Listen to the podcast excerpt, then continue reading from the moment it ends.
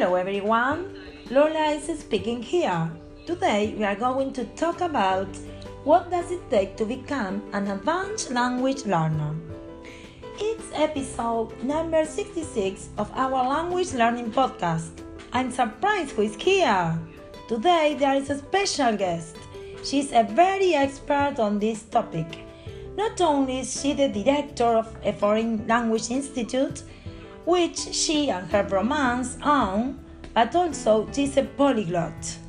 She's going to talk about what it takes to achieve an advanced level in a language, what that level is, how to achieve it, if that is the level required in a foreign jobs and universities.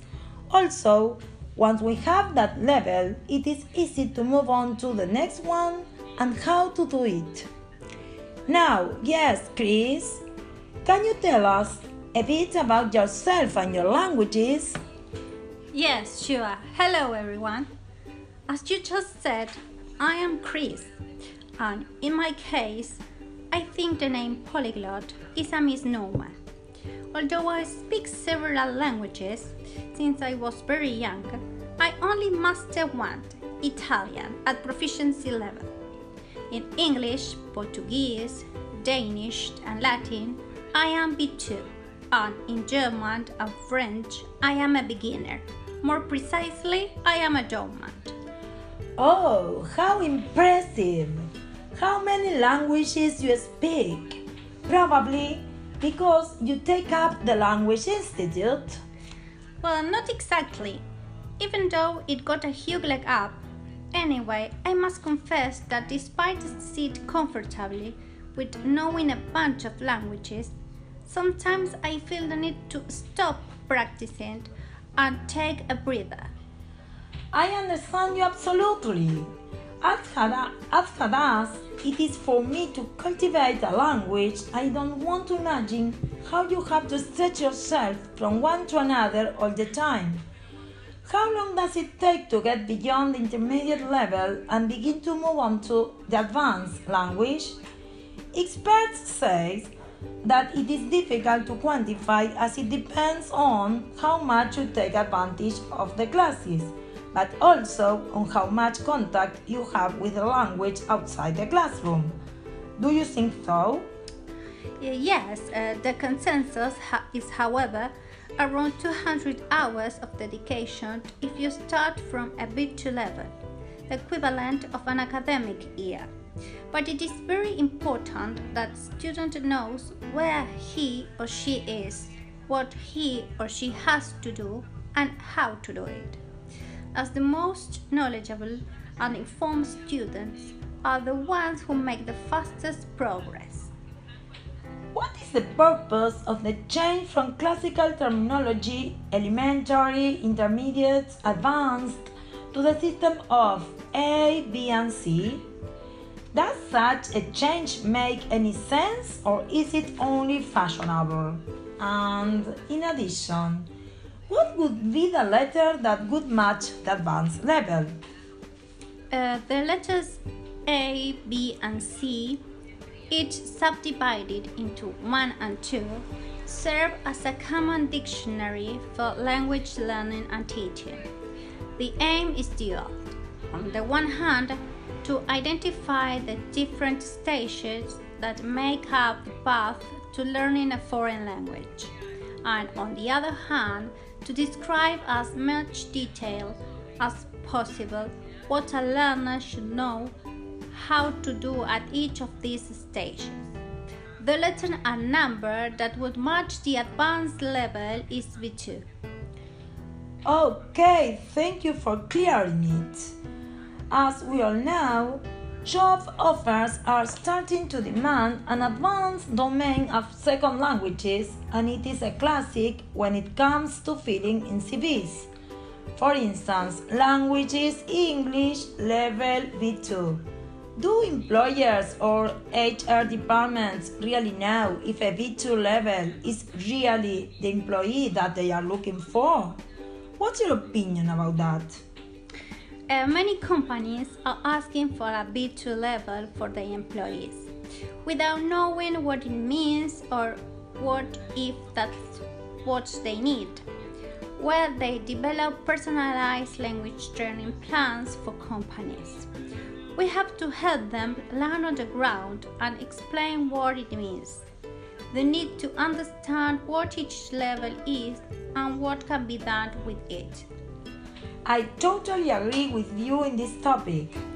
Regarding acquiring an advanced language level, research has shown that no matter what syllabus teachers use, learners of all languages have their own built-in syllabus.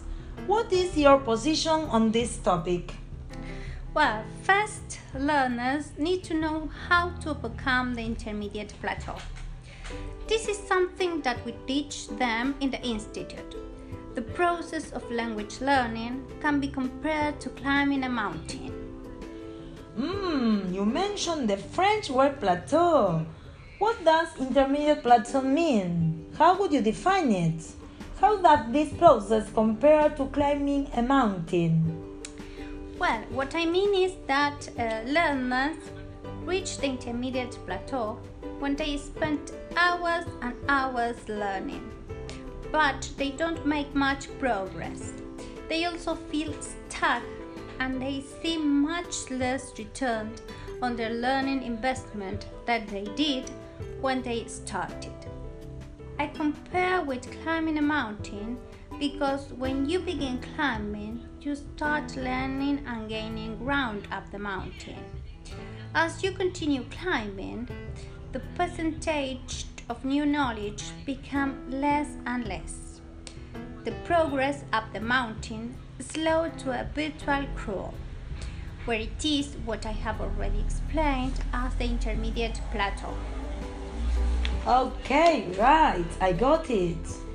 Now that you mentioned climbing a mountain with how learning a language feels, some authors also compare it to climbing a ladder. Is there a difference between these two points of view? Uh, yes, I actually believe uh, that they are two opposite points of view. Back to a mountain climbing metaphor, when you arrive halfway up the mountain, you take a look at the peak, telling yourselves that the peak is just too far away. However, if you can overcome the plateau, then you have what it takes to reach the peak of the language learning success. This is what I have experienced not once but many times across several languages. To reach B2 level or to cross the intermediate plateau, learners don't need to stop climbing. What we teach them is just to change how they climb. In contrast, to climb a ladder reminds us that reaching an advanced language level is not a short, swift journey. Each rank represents a gradual ascent uh, whereby knowledge and perfection are earned by us one step at a time. While this process is only an abrupt climb and does not take into account the plateau I just mentioned. So, what are the crucial strategies for overcoming the intermediate plateau that you teach to finally becoming proficient in your target language? Do your students stay in the comfort zone or they go beyond it? Yes, firstly, in our institute, we teach students to go beyond the comfort zone. The danger here is that the fluent learner stop, stops pushing the boundaries of what he or she is capable of, and as a result, begins to shy away from any true challenge to his or her language skills. Secondly, once they reach the intermediate plateau, instead of continuing on with the same routine that they have gotten this far, it is exactly the right time to start changing things up and to follow the path. Thirdly, learning, learners wishing to conquer the intermediate plateau need to organize their learning with progression of challenges in mind. And finally, we suggest them to be patient. I firmly believe that anyone who wants to be an advanced language learner can become one. However, I also agree that every learner is different. Uh, depending on his her individual circumstances, it will take more or less time to achieve that goal. Thank you very much for giving us this interview for our listeners so that they can scope their improvement working in their strategies that you have mentioned. See you in the next episode next Thursday, in which we will discuss which countries promote cultural exchange and we will interview ambassadors from different countries. See you all